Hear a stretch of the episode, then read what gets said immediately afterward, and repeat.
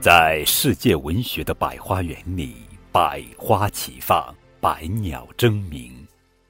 从今天开始呀，高个子叔叔从百花园里精心采摘了一些精致的小花，并把它编成一个个精美的花环。这个精美的花环，就是由一篇篇寓言故事编织成的三百六十五页宝宝成长寓言。寓言既是一个个精彩的小故事，又是一首首精美的小诗。它用拟人的手法，让各种各样的动物、植物有了和人一样的思想和智慧，并把它们的酸甜苦辣编写成一个个生动幽默的小故事。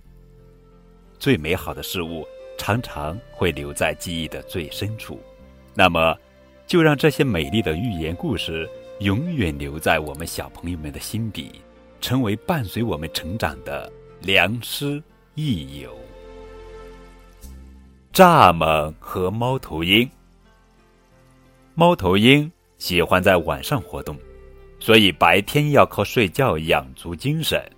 可是有一天，正当他睡得很香时，被一只蚱蜢的叫声吵醒了，他没办法入睡。便急切地请求蚱蜢停止鸣叫，蚱蜢却根本不理睬他，仍然叫个不停。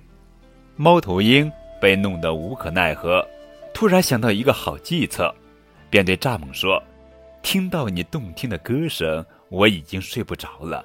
你的歌声如同阿波罗神的七弦琴一样动听，我将把青春女神赫柏刚送给我的仙酒拿出来畅饮。”你如果不反对，就请上来和我一起喝吧。蚱蜢叫了半天，这时正好很渴，又被这赞美弄得忘乎所以，什么也没想，就急忙飞了上去。结果，猫头鹰从洞中冲出来，啊，把蚱蜢弄死了。揠苗助长。宋国有一个急脾气的人，他希望自己家的禾苗呀快快长大，好早日吃到香喷喷的新米。于是他天天去田里看。有一天，他突然想到，要是把禾苗都往上拔一拔，它们不就会长得快些了吗？说干就干，他马上把每棵禾苗都从土里往上拔。然后回到家里，欣喜地对大儿子说：“累死我了！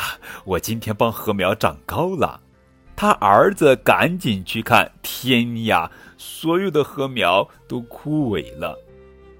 俗话说：“欲速则不达。”事物的发展自有它的客观规律，要是只凭着自己的良好愿望，很有可能好心做错事呀。